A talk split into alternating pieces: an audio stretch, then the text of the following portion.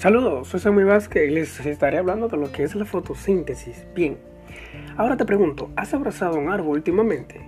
Si no, posiblemente sea buena idea que lo consideres. Tú, junto con el resto de la población humana, debes tu presencia a las plantas y a otros organismos que capturan la energía de la luz. De hecho, gran parte de la vida en la Tierra es posible conveniente a que el Sol proporcione energía de forma continua a los ecosistemas. Sí, todos los organismos, incluidos los seres humanos, necesitan energía para provocar las reacciones metabólicas del crecimiento, desarrollo y reproducción. Ahora bien, ¿qué es la fotosíntesis?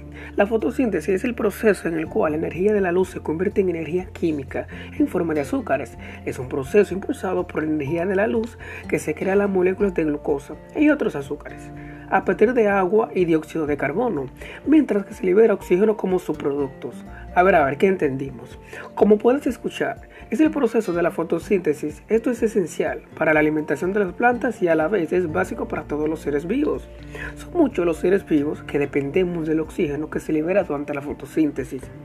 Es curioso cómo las plantas al utilizar CO2 que está flotando en la atmósfera y a la vez la energía solar para convertir la energía inorgánica en, orgánica, las plantas nos devuelven el oxígeno. Por tanto, solo nos queda decir, cuidemos el medio ambiente para que las plantas puedan seguir haciendo su proceso de fotosíntesis y nosotros podamos seguir obteniendo frutos como oxígeno para subsistir.